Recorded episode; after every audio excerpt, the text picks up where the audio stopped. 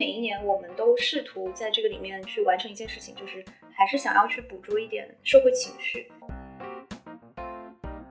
封神是中国电影资本狂飙突进年代的一个残梦。文化生产就是不同代际的人，其实在争夺一个对某一段历史的一个讲述。也许它构成了某一种趋势吧。越来越多的，就是所谓的这种世界的中文的写作，它已经到了同一个视野里面，大家去阅读和去分享。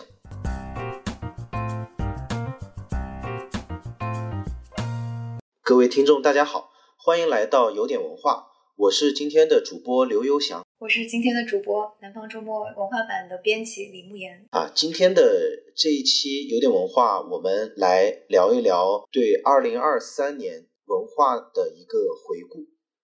也就是我们在这一期推出的二零二三文化原创榜。那么，文化原创榜是南方周末从二零零八年开始的一个年度的文化盘点的一个专题。到今天已经有十五六年了。这个榜单在回顾二零二三年的当中有一些怎样的发现啊？又有一些什么幕后的故事呢？今天就由我和慕言啊，我们作为这期榜单的两位主要的编辑，我们来聊一聊。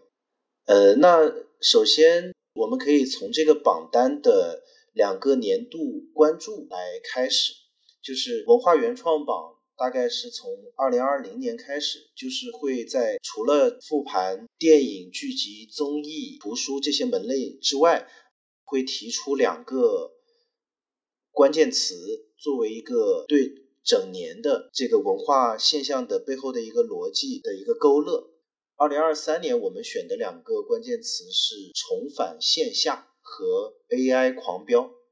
木言能不能？简单说一下重返线下是什么意思？因为我们每年在决定这两个关键词之之前，编辑部都会内部做一个讨论。就我们认为今年对于整个文化现象来说最值得关注的是什么？那重返线下这一个当时是我提出来的，因为今年很明显是一个我们认为是复苏之年啊，就是因为疫情结束之后，大家都可以走出户外，演出市场就变得异常的火热。所以，当然这个里面也包括演唱会、音乐节这一部分的音乐演出市场，然后还包括戏剧演出市场也都重开。所以，我们就设定了重返线下这个主题，想要来看看说今年在这种不管是数据上、票房上很火热的演出背后，呃，还有一些什么样值得讨论的现象。嗯，了解。然后另外一个关键词是 AI 狂飙，这一篇是我来编辑的。其实是已经有连续三年，在我们的文化原创榜的年度关注里面，都会跟 AI 或者是未来相关。比如说盘点二零二二年的时候，我们也有一个关键词是 AI，嗯，然后二零二一年有一个叫未来季，就是我们可以看到，在二一年当时其实年度最火的一个呃相关的词是元宇宙嘛，这个概念是二一年，然后当时出现了大量的虚拟偶像。到了二零二二年的时候呢，就是 A I G C，也就是大家通常印象中的人工智能，可能是他们做一些比较机械的工作。但是在二二年的时候，它突然大范围的开始做一些创造性的，不管是文学、图画、音乐、视频，而且是被大众看见。然后二三年的话，那可能就是 Chat G P T 的这个四点零的这个版本吧。它引发的关于这强 AI 的有讨论，所以就连续三年做到二零二三的这个盘点的时候，我们就觉得说，它就是这个 AI 的存在，它确实越来越会对于我文化的创作、文化的生活产生一个深刻的影响。我们好像去年在做 AI 这个年度关注的时候，就有提到 AI 元年，就类似这样的概念，然后结果到了二零二三年的时候。就是大家都在说，二零二三年是 AI 元年，所以就变成年度关注已经变成一个好几年年年年关注了。呃，是的，我我有对比二二年和二三年的一个区别，就是二二年如果说以它为元年的话，就是像它在很多领域突然人家觉得说，哦，原来 AI 它其实也还挺有创造性，它有自己的意识。然后二三年呢，比如说它进入到一些行业，就出现了。在文中也提到的，就是 IT 行业的大量的裁员，这个裁员就会跟 AI 它做的这个工作会有一个比较直接的关系。就是二二年的时候，我们还在说啊，原来你还挺像个人的。然后到了二三年的时候，就很难站在一种置身事外的在那品头论足，就是很多人甚至就直接就是受到了他的一个冲击，甚至是伤害。对他已经不知不觉的就完全渗入了我们现在的生活或者大量的行业了。是，就是这个元年，所以画在二二年和二三年都有它的道理。这个 AI 这个板块如果再做下去，可能都要变成一个固定的板块了。完全有可能。就像文化原创榜在这十五六年里面，它其实就有一些板块是分化出来的。在最早的时候，我们其实有一个板块叫电视，然后现在电视这个板块已经没有了，但是它从里边分化出来了这个剧集、综艺以及这三年的这个叫直播短视频。那 AI 它将来成为一个固定板块，也许以后也有充足的这个理由了。或者还有一个可能性，就我我预测一下未来，就还有一个可能性就是，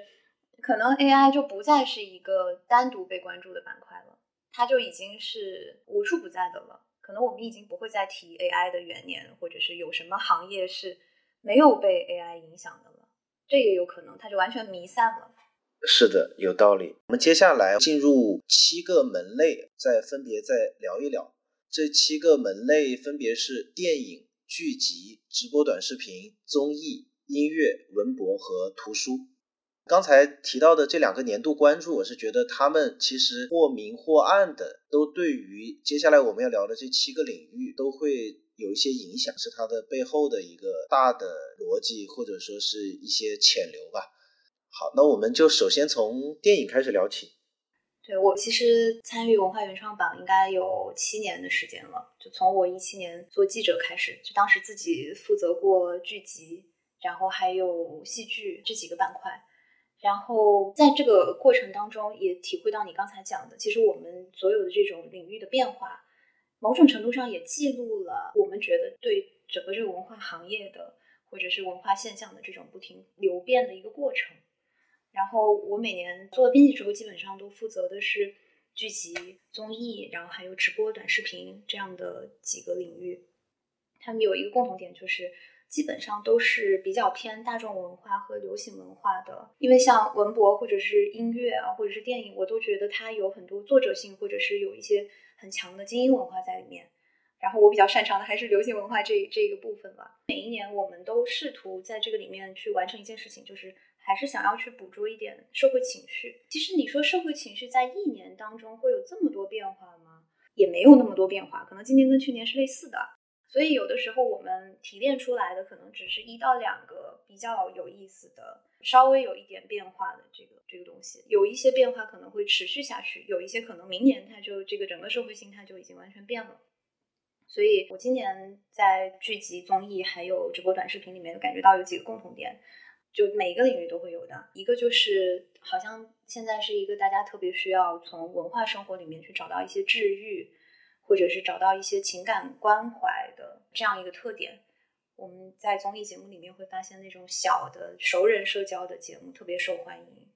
然后在剧集里面也会发现那种往回看的怀旧的，或者是某一种对这种大家逃离大城市生活的都市类型的剧。会在今年特别的特别热，然后这个我觉得是也是现在社会心态的一个反应。那第二个我觉得共同点就是还是有很强烈的不确定性，因为我们好像觉得文化嘛，总想要找到某些中心或者某些特别有影响力的文化产品或者作品，但实际上你会发现全年下来什么样的东西会被大家特别关注，它里面还是有很多随机的，很难说称得上是有规律的东西。一定有某种规则，但是好像所有人分析起来都觉得有点马后炮，特别是在那个短视频直播的领域里面哈，就我们的采访对象就说，你好像有一个素人，他一夜之间就可以变成一个全民面孔，但是也同时是一个素人，他可能火了一阵子之后突然就消失了，所以这个里面企图去找到某种规律，其实是蛮徒劳的，所以这个是我我的两个感觉，今年编下来，嗯，你呢？嗯，如果这样说起来，就是我们的文化原创网其实蛮适合看这个核定本的，就是它的有很多规律，可能你是要纵向的连着来，然后交给这读者他自己去发现嘛。我在编的这个领域是电影、音乐和文博，有一个比较强烈的感受，确实是比之前要热闹了。比如说电影最强烈的一个感受就是，在过去的两年，我们的年度电影都是空缺的嘛。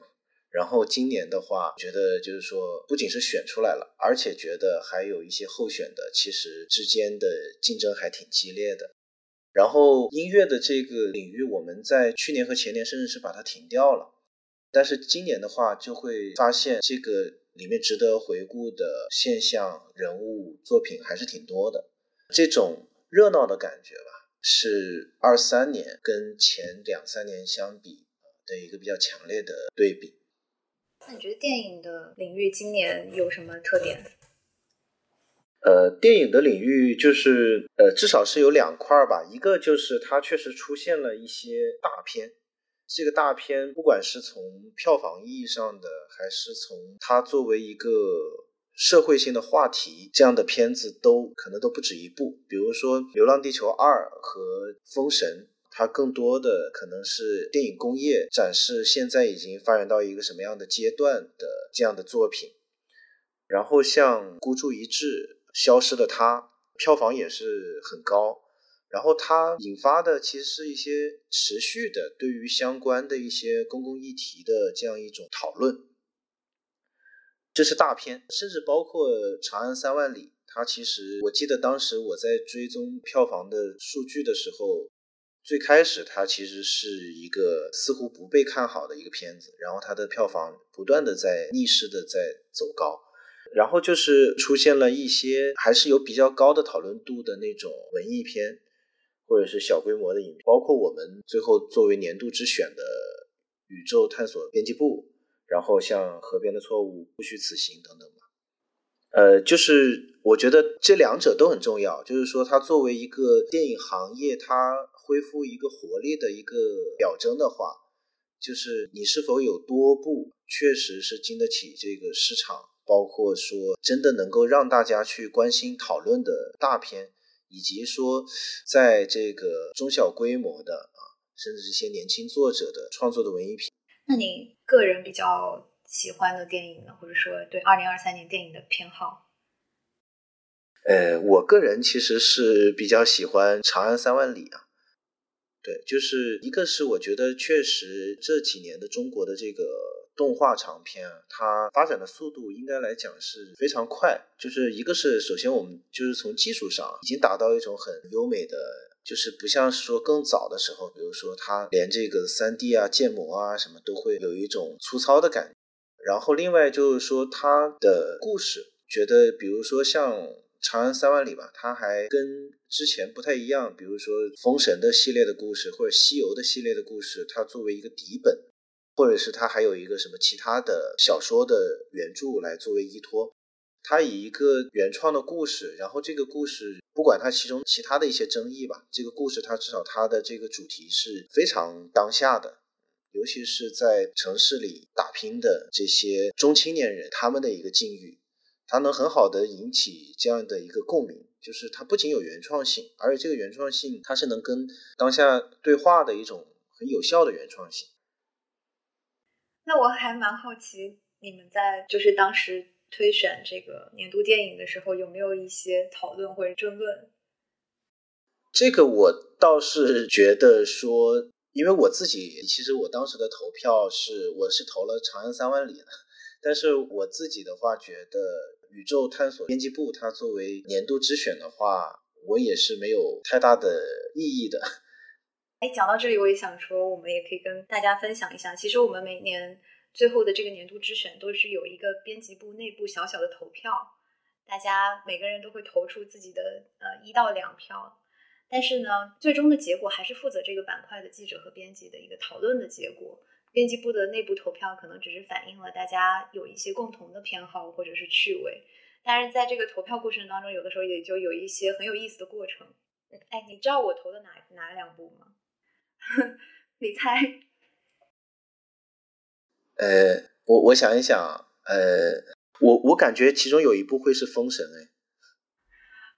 没有哎，我没投《封神》是因为我我对文化原创榜的理解还我还是觉得内容和表达上的创新比工业上的还是要更重要。就我个人对这个我们的价值取向有这样一个理解，而且我觉得《流浪地球二》也好，《封神》也好，它确实代表了某种中国电影工业又达到了某一个程度。可是我觉得也不是现在最最符合我们现在电影工业发展趋势的这样一个，我会觉得还是有一定的偶然性在里面的。当当时华正说《封神》这部电影的时候，他有一个评价我特别同意，他说《封神》是中国电影资本狂飙突进年代的一个残梦，就是从过去的可能十年当中，有大量的这种行外资本，然后进到电影行业，然后那个时候我们好像有非常多优越的条件可以去做一个大片了。可是到今天，由于种种偶然的原因，这个片子积压到二零二三年才上映。但我会觉得这已经不是一个普遍现象了，这样一种大片制作的环境。所以出于这个角度，我就没有投《封神》。当然，我觉得这部电影的内容也有很多很不错的地方，结构上也很讲究。然后我投了一个很离经叛道的票，除了《宇宙探索编辑部》之外，我投了一票《收获愤怒的海》。对，我不知道那个是不是只有我一个人投啊？因为我个人很喜欢这个片子。应该是我今年看下来觉得印象最深的一个电影。其实当时在看这个片子之前，雅琴跟我说你一定要去看这个片子。我说是不是很烂？他说不是烂，就是怪。他说很怪，我难以形容。然后，然后我就去看了嘛。然后在看的过程中，特别是看到那里面几个，我觉得他的人物逻辑是有一些问题的。然后特别看到说那个所有人都疯了一样，然后。有鱼从天而降的那个情节的时候，有一些那种魔幻现实主义的情节出现的时候，我当时就感觉这个电影疯了。然后，但是他竟然后来又可以圆回来，就是整个他，我我其实仔细在回想他的整个表达是蛮完整的，他一直在一个失控的边缘，但是他最后又落回到一个对于我觉得是很东亚文化里面很普遍的，对对于这样一种原生家庭。呃，之间的关系的一种讨论，或者是人的这种情感匮乏、空虚的一种讨论，我觉得这个是我们现在这个时代里面非常重要的一种非常重要的一个议题，而且其实应该来讲是比较被忽略的，因为我觉得好像很少看到说，因因为导演又是一个中年男性导演啊，我觉得很好像很少看到这样一个创作者去写这样一个议题，而且他写的也很细致。我我觉得还蛮打动我的，嗯。电影的话，我确实二三年进电影院去看电影的次数要多于前两年啊，而且我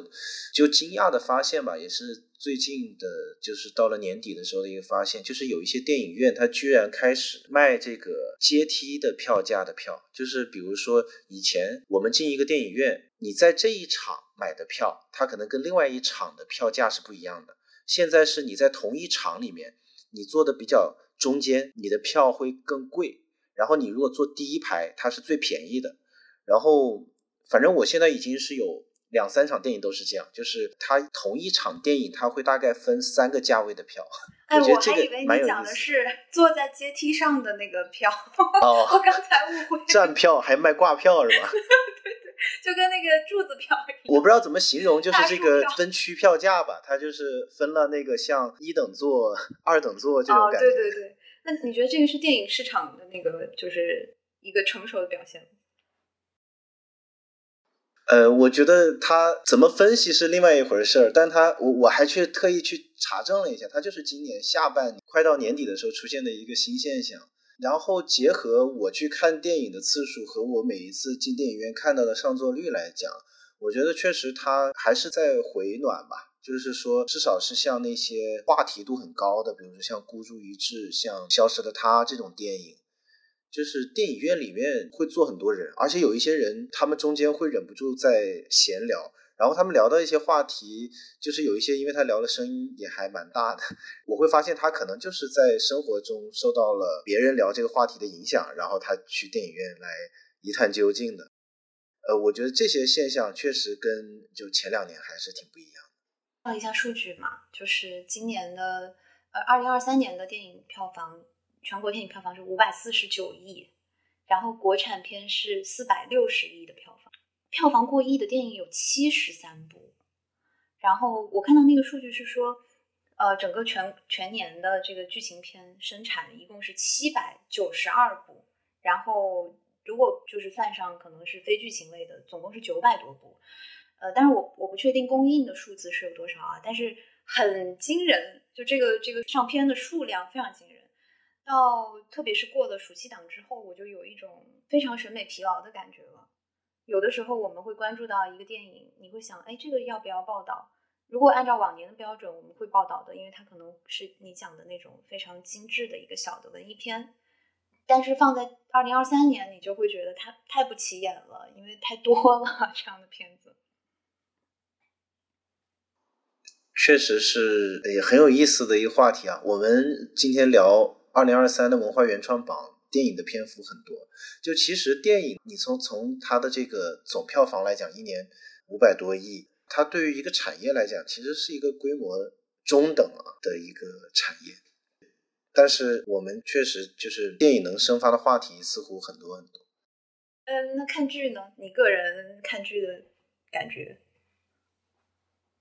繁花》我还没看完，然后今年就另外的几部我们提名的我都是完整的看了吧。年初的《狂飙》，当时我的其实我自己的一个理解就是说，它其实更多的是把两种都还。比较有观众基础的类型，它能把它融合起来，就是所谓的这种生活喜剧和比较偏悬疑、案件、动作的这种类型吧。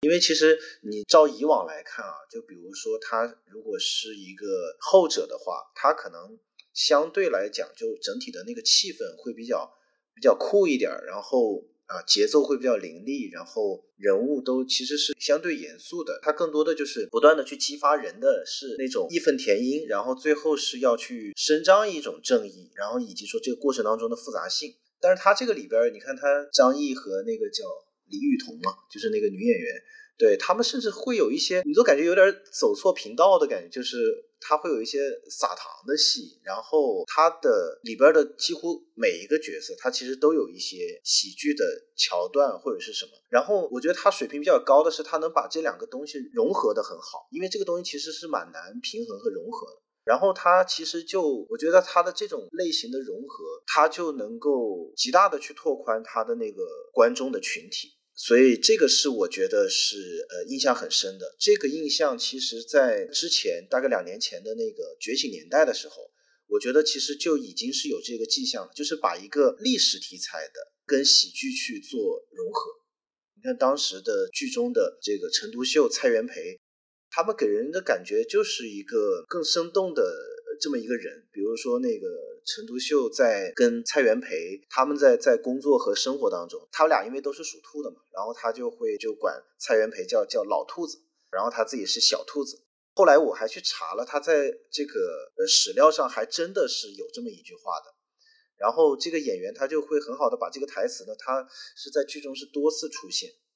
会让你觉得啊，这个跟他们之间的这个距离吧，就会很不一样。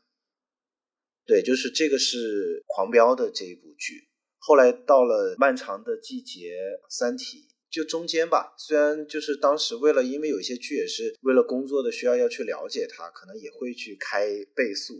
但是全程会很专注的去看。今年我们做这个剧集评选的时候，有一个特别有意思的现象，就是编辑部的投票，包括我们最后把这个原创榜发布了之后。呃，A P P 上有一个读者投票，就是你认为今年的年度剧集，就是惊人一致的。投票第一名的就是《漫长的季节》，然后第二名的就是《繁花》，第三名的就是《狂飙》，基本上就是非常一致。然后当时因为《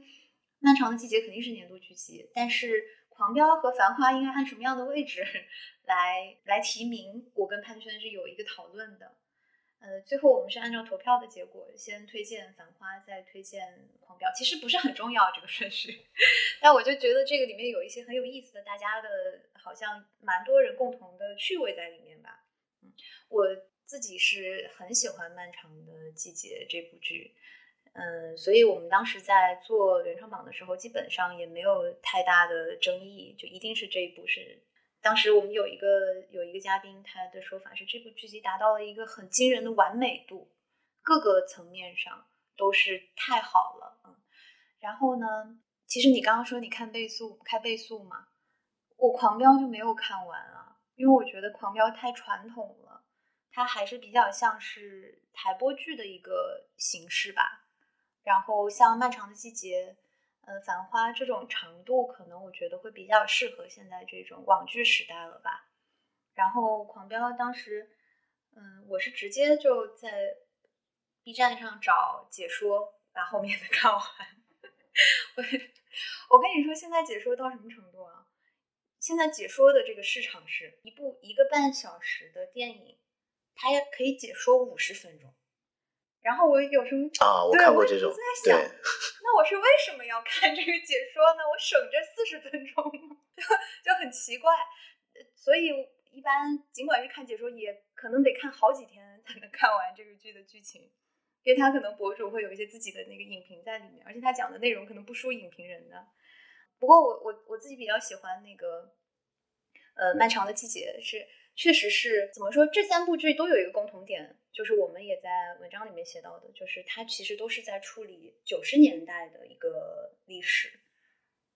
九十年代其实离我们不算很远，那个是在就是千禧年之前的一个，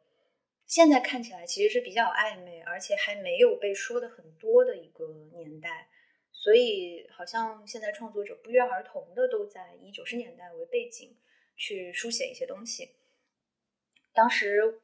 我昨天还在跟一个学者聊天，然后特别有意思。他跟我说他是七零后，然后他说我觉得你们八零后、九零后眼里的九十年代真的跟我们七零后很不一样，因为七零后在九十年代的时候在上大学，然后经历了八十年代特别理想的那样一个年代之后，他们觉得九十年代是一个很粗鄙的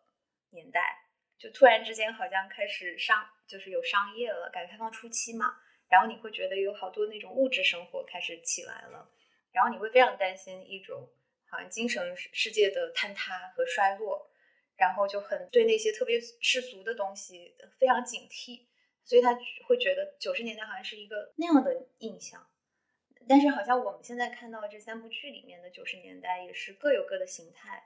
漫长季节是一个特别北方的，然后他在讲东北工人下岗那样一个。带有一些衰落气息的九十年代，那《繁花》讲的是一个特别南方的繁荣，特别绝金热啊，那种人情往来，那样一个非常热烈的九十年代。《狂飙》其实讲的是，我觉得是比较黑暗的一面的，或者是一种野蛮生长的一个九十年代吧。《狂飙》里面张颂文演的这个角色，就高启强的这个角色是特别有代表性的，可能中国影视剧史上会蛮重要的一个人物形象。就是好像你把一个黑社会大佬的成长史写的这么的丰富而立体，而且不是以那种港片的那种形式的黑黑社会大佬啊，所以我觉得也是很有代表性的。今年我自己最喜欢的呃一个情节就是《漫长的季节》，最后范伟他在所有的这一切都尘埃落定之后，他知道了他儿子死的真相之后，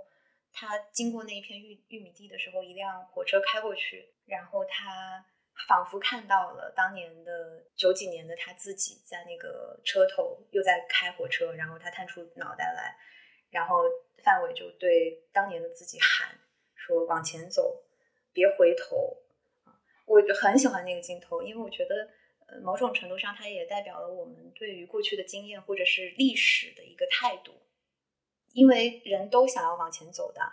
可是。其实是很难的，就过去一定会，历史一定会牵绊我们，这就是这部剧的意义呀。嗯，对你说的这个九十年代的这个现象吧，就是这几部剧不约而同它所放到的这个时间点，我其实在想啊，我觉得它有一部分它可能也是来自一种自然而然的一种顺延，就是比如说我们去看十几年前那个时候的一些剧啊，像那个。血色浪漫，像那个金婚啊什么，它相应的，它其实就是更多的是会把很多的重点是放在六七十年代，就是这个这个年代剧是不是也跟你觉得跟这个有多大的关系？就是那当现在到了二零二零年代了，那大家可能不管是说这些主创他的年龄，还是说那作为一个年代剧，他可能也得往后顺延，所以他更多的会聚焦在九十年代。一个代际的创作者的成长有特别大的关系，就你会发现更年轻的一代的创作者开始出现了嘛？所以我们不是好像这几年特别多的去讨论东北文艺复兴嘛？那其实就是一批好像八零后的新的写作者在文坛出现了嘛？那他们其实他们书写的这个那个年代的东北，就可能跟前人会完全不一样的。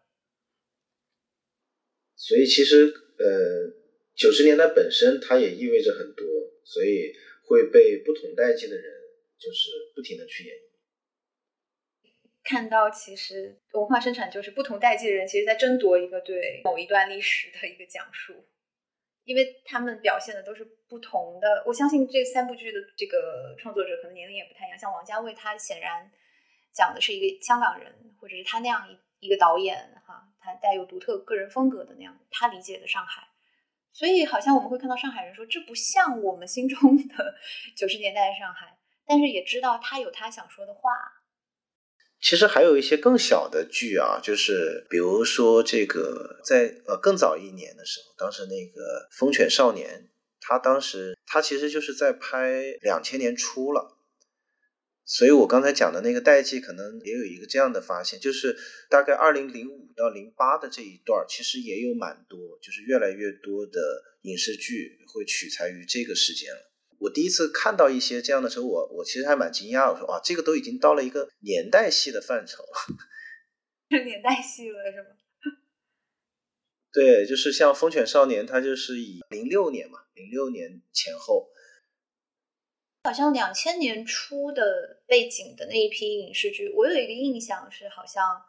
一批创作者在处理他们年少时候的一种经验。所以你刚刚讲的很多，好像我们感觉是比较。呃，针对年轻人市场的那样一些少年哈那样的戏，这个可能也是创作者成长起来的一个必经阶段。就好像很多人，不管是作家还是导演，都是从处理自己成长经验开始创作的。等他把自己成长经验创作完了之后，他好像会进到一个更大的视野跟格局里面，再去处理，比如说他对于整个社会的一个一个认知。所以，像《漫长季节》这样的剧，它就是非常全面的去呈现了一个社会的一个图景，它是完全跟那个年代的那个东北很多不同的阶层那那样一种他们的生活完全相结合的。哎，不过我今年真的去了一趟东北，第一次去，我去了哈尔滨，然后在那个旁边的伊春，我发现到处都是玉米地呢。然后我才，如果你不去到 当地，你没有那个经验哈，你很难想象。我国庆的时候过去自驾的，嗯，在那个小兴安岭，然后我会发现，它真的捕捉的和呈现的很多的那个画面，真的非常东北当地才有的经验。而且我第一次知道了白日焰火，是真的东北人在白天放烟花的。我因为我在那边连续每天我都听见白天有人在放烟花，我才第一次理解这个电影的名字。所以它还是非常扎实的取材于现实的。那这是剧集，呃，第三个是综艺。综艺这一块，其实我看到啊，就是这一篇文章是你编辑的嘛，就是我还有一个挺大的纳闷，就是说为什么会是一个相对来讲的小年？当然，就是文章里他也给出了一些解释嘛。但是就是我在想说，那电影和剧集其实二三年还是很热闹的，会有就包括你刚才说剧集，就读者的投票跟我们的。会意见会很一致，但是综艺就感觉说，我甚至很难举出说二三年有，比如说三，我能够提出三部很典型的综艺的节目的名字。这个我确实蛮蛮意外的，因为其实像前几年吧，就是不管是那一种户外的这一种呃综艺，还是像音乐类的综艺，每一年都会有很多现象级的节目。确实是，主要就是没钱嘛，就还是。主要还是因为现在工艺好像已经进入，应该讲已经告别了一个特别大工业化制作的那样一个年代。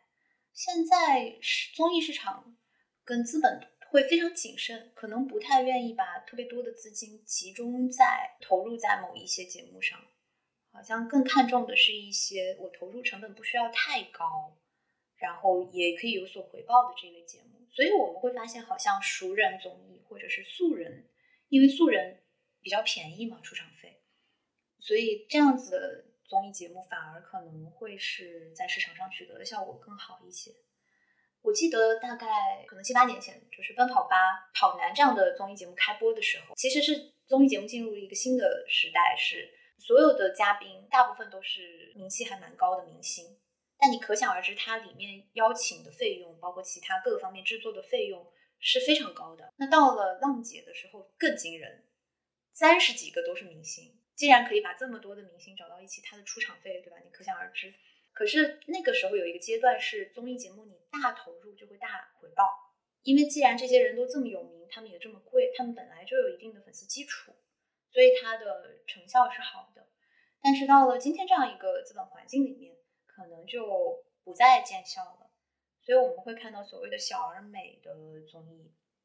包括说我们最后选出来这个《种地吧》这个节目，我在这之前也是没有看过的。当时记者说这是一个圈层爆款。我问哪个圈层啊？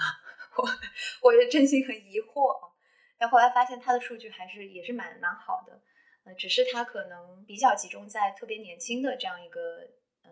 受受众群体里面。这个是我们看到的综艺的这两年非常显著的一个变化。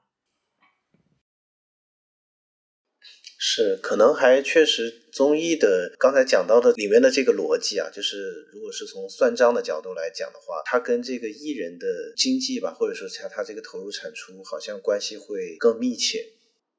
所以就今年其实，因为按照以前的文化原创榜的话，它其实是会优先是这种综艺带的，就是如果它是比如说第二季、第三季的一个节目，其实我们是把它放在后面再考虑的。但是今年其实。包括在候选里面都会有至少两个，我记得应该是宗恩带的，比如说毛血旺，他应该是二一年就开播的一个节目，《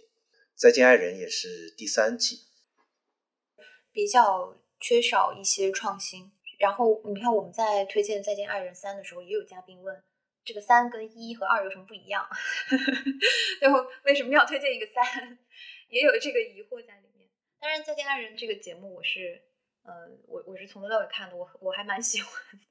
因为我觉得它好像达到一个深度，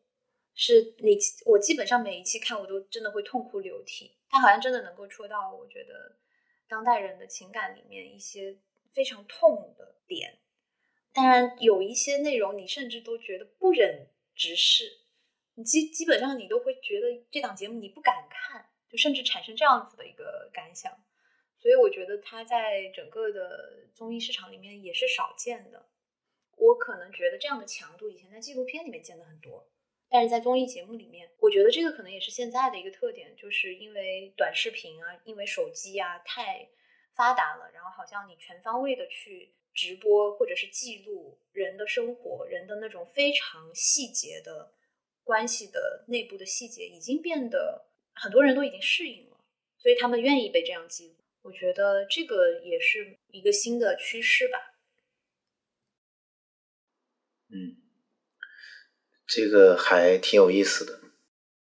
那么就直播短视频，直播短视频其实是我们一个比较年轻的一个门类嘛，就大概也就才三四年。我记得好像是去年是相对。比较不知道怎么选的吧，的时候前两年有这个李子柒、罗翔，那个时候好像那一年当中选出这么一个标志性的，不管说是叫人物还是就还是比较清晰的。到了二三年，似乎又回归了一种热闹，觉得看到候选就想到说，啊，居然有这么多我都熟悉的事情都发生在这一年。对，嗯，其实直播短视频这个比较特殊，就是我们在联系嘉宾。请他们推荐的时候，他们推荐的各自都不一样，所以最后我们评选出来这几个我们认为很值得关注年度热点，基本上还是我们内部的一个讨论。嗯，我觉得不管是董宇辉事件哈，还是什么张雪峰和理想主义之争啊，其实这几个事件或者热点都是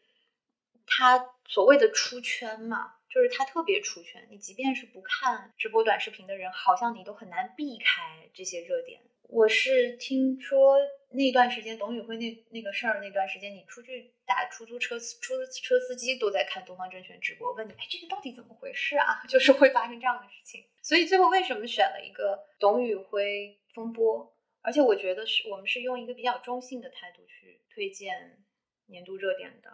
嗯，因为我我觉得这个跟其他板块很不一样。比如说，嗯，我们推荐一个音乐或者文博的作品的时候，是因为我们觉得它非常有创造力。或者是他这个里面创作者非常的有才华，对吧？可能会有这样的原因。但是在这个直播短视频热点的时候，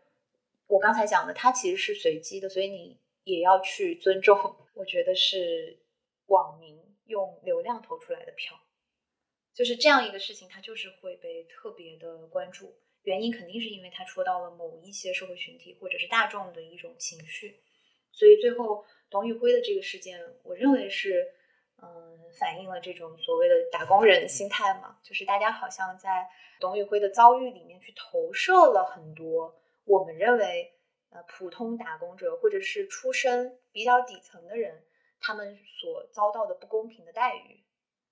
这种情绪的投射有的时候是忽略事实的，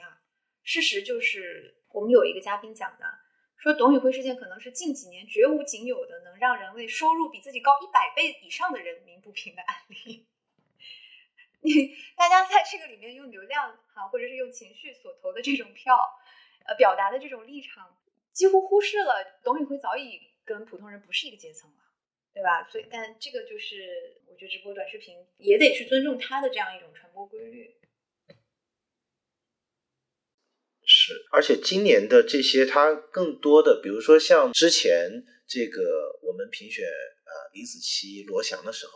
他更多的就是说这个人他作为这个直播短视频的一个 UP 主，然后他的这个系列的内容，他是他是这里面的一个主要的创作者。但今年呢，其实不管是董宇辉、张雪峰，他其实更多的是一个事件性，他并不是呃，董宇辉也不是二二三年才出名的，然后对张雪峰其实也是，他也不是二三年才出名的，而且他在这个里面，他更多的是带出了这个话题，而不再像以前，他他是作为一个创作者的这个身份。年轻的领域嘛，我们在做推荐跟提名的时候，往后可能形式上还会有一些流变，因为。呃，这个背后也会根据全年的状况来变化。那接下来就是到了音乐这个领域，音乐这个领域，我我们最后的年度之选可能跟直播短视频的看起来就是刚好相反啊，就是因为如果按全年的热度来讲的话，那一定是刀郎的这个《罗刹海市》，或者说他的这个专辑《山歌聊斋》，但是我们最后其实是选了一个大众应该是。非常不熟悉的这么一个清唱剧，这个剧首先它它是是不是属于音乐？当时我们都呃仔细的甄别了一下，因为它是由上海交响乐团和纽约爱乐乐团他们联合的。然后那首先这是两个音乐的团体，而且清唱剧呢，它本身在古典音乐里面它就是一个比较重要的门类，就有一些经典作品的，所以它确实是音乐。那为什么没有选《罗刹海市》呢？我个人的一个理解就是觉得说，还是对于这个原创音乐有更多的期待吧，或者说这里面有呃我们的一些标准，因为我们觉得罗刹海市他可能甚至在整个刀郎的这个山歌聊斋的这张专辑里，他都未必是他这个创作方向里最艺术的这个成就最高的一首，那更不用说刀郎在这些年的各种的尝试里面。所以我们觉得好像他的这种关注度、讨论度，它包含了太多音乐之外的东西。但是，就是如果是把音乐它作为一个领域，甚至是作为一个行业的话，确实二二三年还是很热闹的。对，就是仅仅是线下的各种演出，就有大量的话题上了热搜。呃，慕言，你二三年有去看过什么线下的演出吗？哦。我特别想去看伍佰的演唱会，但是，嗯，人家就是说你你抢谁的演唱会门票都不一定抢得到，你还想抢伍佰的，野心太大。因为好像有的时候去看这种演出，已经成为一个就是在场感特别重要。它不只是说你要听谁的歌，对吧？我觉得伍佰的这种火热也可以说明这样一个情况，就是听那个艺人或者那个演唱者的表演已经不是那么重要了，重要的是我们要参与，我们这些听众要参与，观众想要参与，对吧？大家想要就是在里面玩儿，这个特别重要。其实我刚刚是想问你，年度音乐的这个《上海上海》这个作品，我想可能大部分人跟我一样不是特别熟悉，嗯，你能不能给大家介绍一下？呃，这个作品它其实是经历了一个前后三年的一个创作，然后他当时是违约的这个作曲，他是一个本身是好莱坞的，其实蛮资深的一个作曲者。然后他讲的这个，他是依据了有一段历史，就是在一九二零三零年代吧，就是当时是有一些这个犹太人，他们从欧洲啊，相当于说是逃难，然后上海是东方的一个很重要的接收他们的这个城市，到现在都是上海会留下来的，比如说一些建筑啊，是当时的这个犹太的设计师设计的，还有就是它有有这个纪念的。纪念墙在那个虹口区啊，我们的地理版最近就是要出一篇文章，也是在写这个话题的。对，它是以一个这样的历史吧，来作为它的一个素材，然后创作的这么一部清唱剧。我们就是觉得说，他其实这个里面，首先他的这个创作本身啊，他的水准啊，我们也。特意，所以我们今年找的这个，呃，不管说叫推荐人还是叫专业人士吧，我们还找了一位是在古典音乐界从业多年的，他也是重点的跟我们推荐了一下啊，这这一部作品，这是从他的这个专业水平上面，然后就是他这个题材吧，他所体现的这样一种价值观或者关怀吧，我们觉得作为一个音乐作品来讲，还是挺可贵的一种。一种关怀，然后在往年的话，我们呃音乐不是每一年都有的嘛，呃最近一次应该是两三年前，当时的音乐我们相当于是会分裂一个单曲和一个专辑，然后会推出呃两部啊，然后到了今年的话，我们在看到一些乐评人他们也在做年度的总结，就会发现可能今年是一个相对来讲的小。就是呃，也确实会有一些还值得去听、去欣赏的作品，但是可能没有一部它是在综合来讲，它是一个特别 outstanding 的一个出类拔萃的这么一个作品。所以那我们就也像是小小的打破了一个惯例吧，就是我们没有从一个更现代或者流行的这个领域去找，而是找了一个算是古典音乐的作品。也是让音乐回归音乐的一种态度的传达吧。那我们进入文博。文博，我看好像我们找的推荐人，他们也是每一个人都推荐了一个不同的展。那最后是怎么样选出故宫博物院的这个展？文博的这一个，就是像今天的这个播客最开始你。做的一个划分一样，它确实是属于可能相对，不管说是叫精英也好，叫垂直也好的这么一个领域，它很难说哪一个展览就会是全国，比如说有上亿人他都知道，就跟电影啊、剧集啊就还挺不一样的。然后我觉得文博今年的今年的这些候选很多展览吧，它其实水平都是很高的。最后选呢，就是觉得说呢，在整体的。各方面的元素里面，可能选了一个最完备的，所以最后选的是故宫博物院的这个犍陀罗的这个展。就是首先它有现在比较流行的这样一种策划的形式吧，就是说它可能不是按照一个比较粗放的，比如说某个历史时期或者是某个呃国别、某个地域，它更多的是呃拎出了其中的一个主题。然后这个主题呢，它可能是在当下，它本身它可能是本身是一个比较学术的一个概念或者是一个门类，但是它在当下呢，它又还已经在进入大众的认知，或者说这个策展人觉得说它很值得进入大众的视野。对，然后它它又是这么一个就是国际相当于是一个中外互动的这么一个展吧，它的大量的展品是来自巴基斯坦。啊，是来自海外的，综合来讲，它是蛮典型的二零二三年的一个展览。文博如果说是纵向的去比的话，它跟前两年的一个区别就是，其实前两年反而会有一些大家很有记忆点的事儿，就是比如说像敦煌反景诗，再像更早的，比如说国家宝藏这个节目，包括就说故宫当时的就是那个故宫的热啊。包括三星堆，到了今年呢，好像就是说这些事情，它在已经成为热点啊，已经成为一个大家习以为常的一个名词以后，文博相对来讲，它进入到了一个平稳期。对，就是这个可能是是这一年的特点，但是确实热度是非常的高。我今年去到的，我去到一些城市的这个博物馆，比如说我去郑州，当时我本来是去参加一个朋友的婚礼，然后。我去了那个河南博物院，我几年前去过一次，然后这次去就是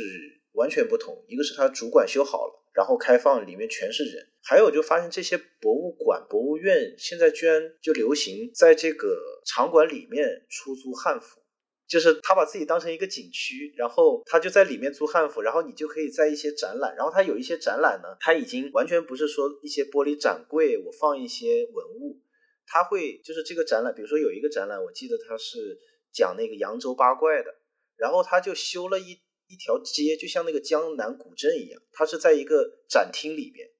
然后他就像那个拍古装剧一样，他修出来一个江南园林的那个感觉，然后这些地方呢都很适合穿着汉服来拍照啊，拍 vlog 呀什么的。对，就是他一定是这些博物馆，他首先觉得说啊，这个人流量非常的高，然后呢，大家来到这里的需求，他越来越有服务意识了，怎么去满足这些需求？所以就是文博整体就是他现在进入到了一个新的，有点像高原的那个阶段了，就是他现在其实是很热闹的，但是呃，什么时候会出现一个新的这种全民的话题，那可能还是蛮值得期待的吧。呃更重视互动性了，确实是。像我觉得也是，我们会发现，在所有的领域里面，可能都有一种打卡文化、网红文化的这样一种渗透。我们在做其他板块的时候，包括说线下演出的时候，也发现，好像你会发现，最后特别受到关注的一些，往往不是由他的那个演出的质量来决定的，而是由。他能不能在短视频上出圈，然后被病毒式传播，被剪辑成那种短视频的碎片，然后被推送到每个人的社交网络中，然后或者是有没有网红参与，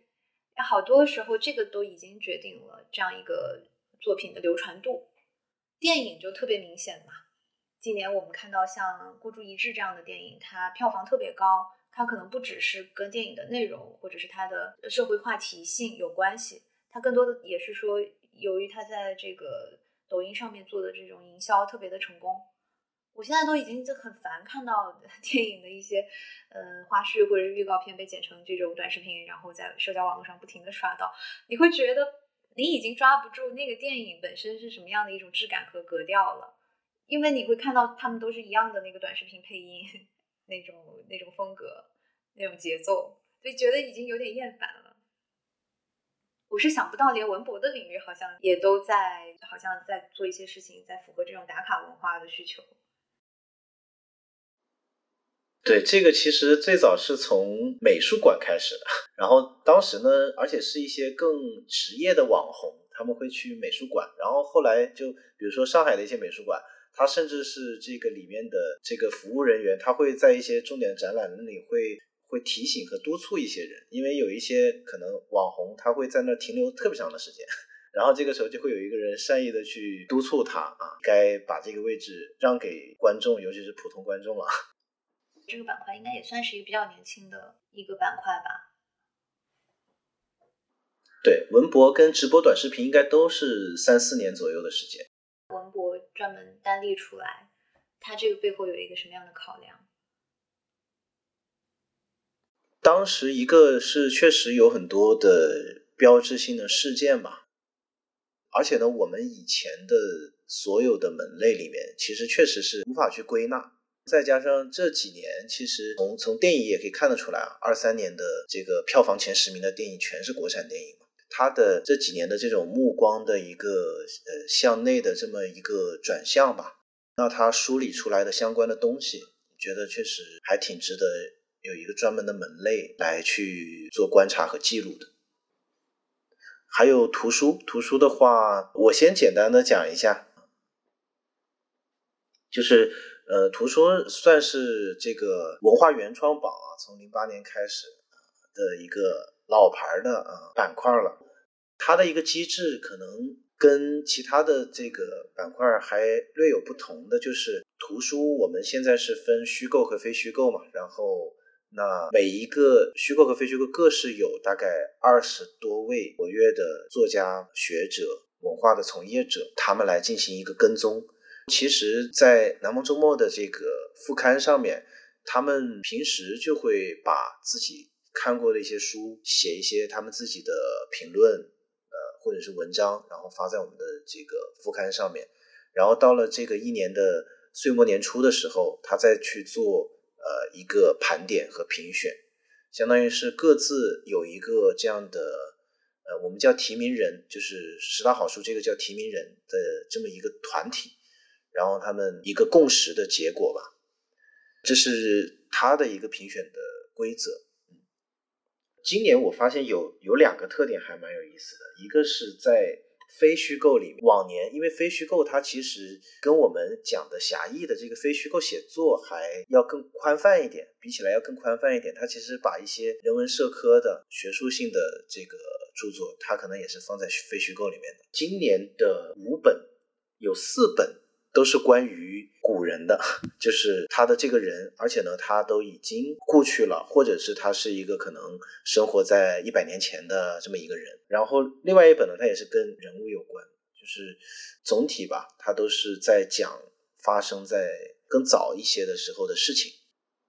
对我，我觉得可能这个不知道这个规律意味着什么，但是跟往年反正是一个挺大的不一样。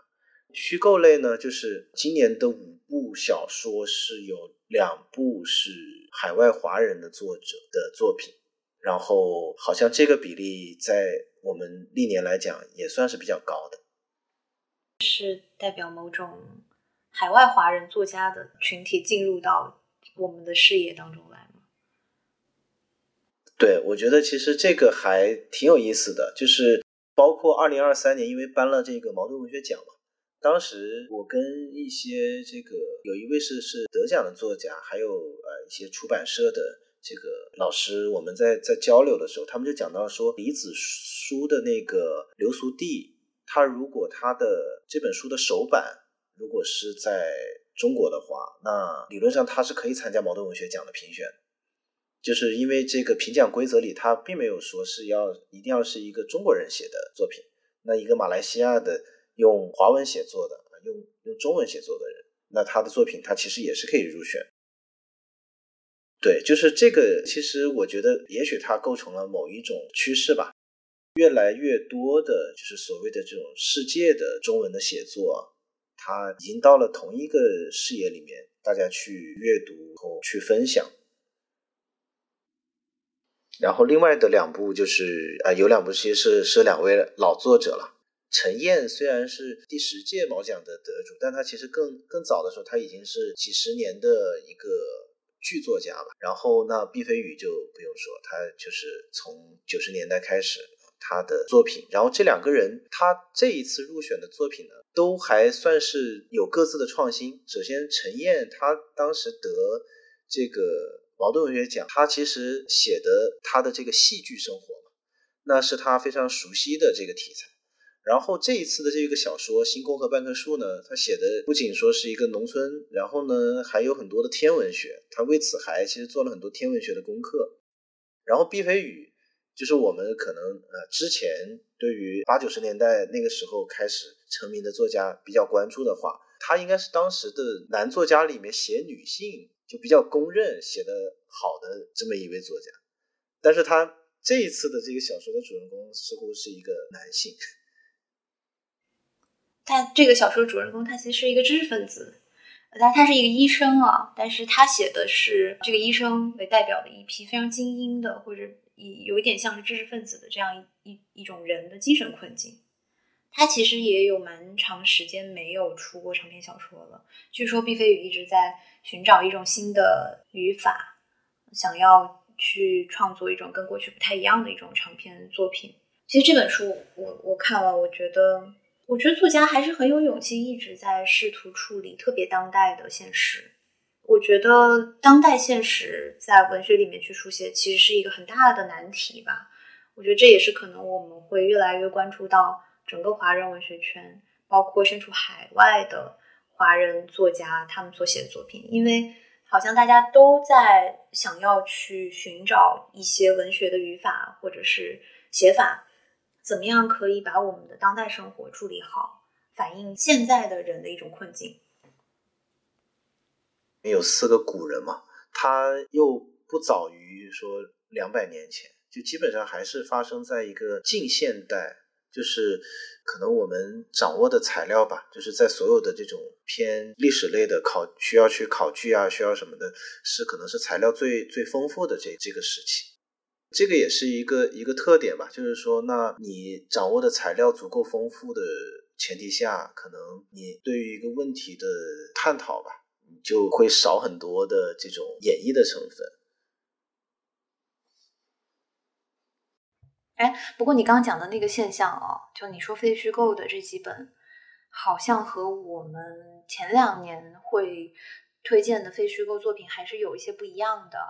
因为我们可能会看到一些非虚构作品更接近于可能那种 nonfiction 定义上的，然后今年的好像偏传记类多一点。会是更传统一点，然后所以这样讲起来的话，也是我们希望那种可以记录某种现实问题的公共问题的，或者是某一种特别当代的一些人人群的这样一种非虚构题材，可能在今年相对来说还是比较缺失的。是对于二零二四年的文化领域的一些期待。我的话就是，首先电影这一块的。就是基于二三年的这样的一个状态吧，我我就还蛮期待说，呃，有一些已经其实已经设置完成好多年的一些片子，因为种种原因还没有机会跟大众见面的，希望有很多片子是能够在二四年的电影院啊能够看到的。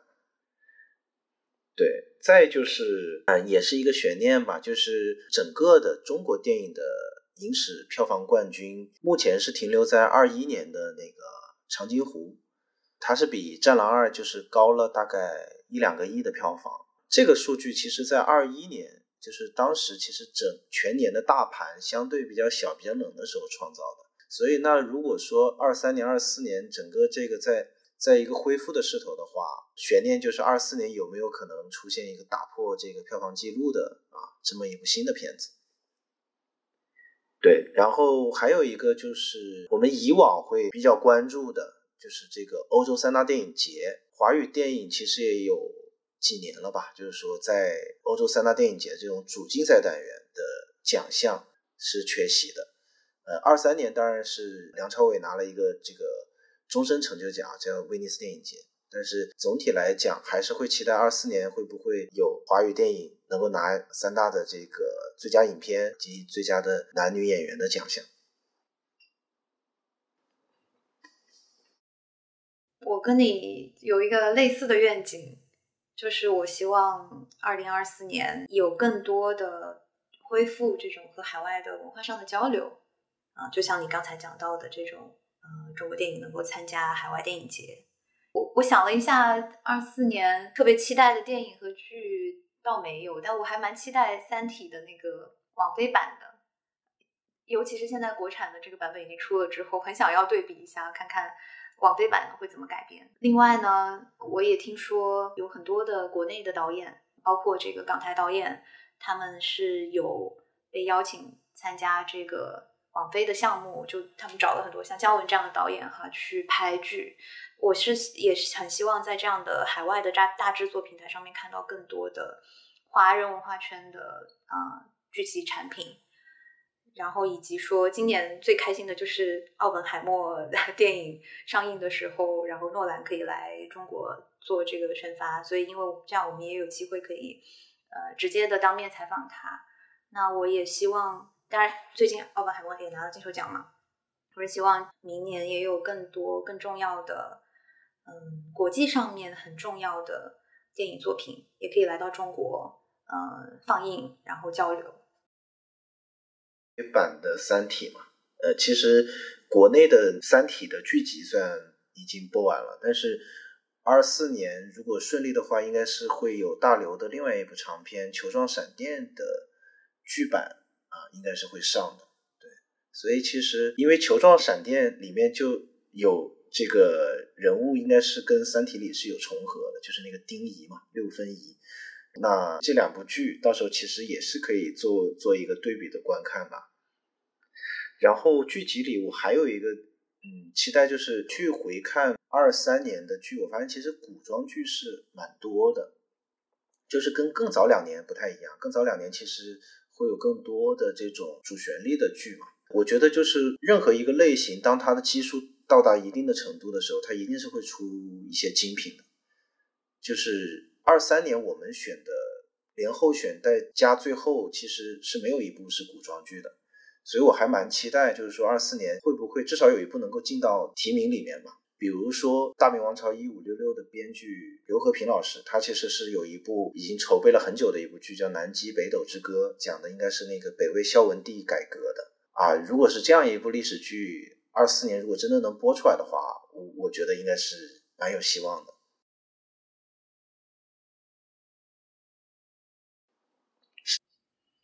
希望这个《长安十二时辰》的高光可以回归。其他的，我就是对于综艺这个，我还有一个期待，就是喜剧类的节目吧的回归。因为二三年其实整个的这个喜剧的这个领域啊，在遭遇一些波折以后，其实好像这个这个类型在二二年、二一年，它出现了很多这种经典的节目的，它忽然就是呃，跟我们有点像告别了一样。对就是直到其实二零二三年底的这个年会不能停这部电影里，其实可以看到，就是大量的从脱口秀大会，从这个一年一度喜剧大赛里的这些演员班底啊，他们其实就是相当于说，这部电影现在它获得的这种好评和票房，其实是能看到说是前两年的喜剧综艺。它积淀的这种创作者的这个基础吧，所以还蛮期待二四年能够看到一些精彩的喜剧节目。嗯，我也很期待。我觉得喜剧应该对市场来说还是一个刚需，希望经过一些动荡之后，能够以新的形式再出现。我的话，展览这一块儿吧，因为南方周末它实际上是从二三年下半年开始做了一些尝试啊，就是跟一些国家一级博物馆啊的一些研究人员啊，呃，做直播，呃，那也希望说将来我们可以有更多不同形式的内容吧，然后能让这个可能相对垂直的领域能够面向更多的观众。好，那我们。今天这一期播客应该就告一段落了，也希望大家如果说呃有兴趣的听众，可以再去看我们二零二三文化原创榜这么多篇文章，然后去了解更详细的信息。嗯，希望大家关注二零二三年南方周末文化原创榜。那我们就下期再见。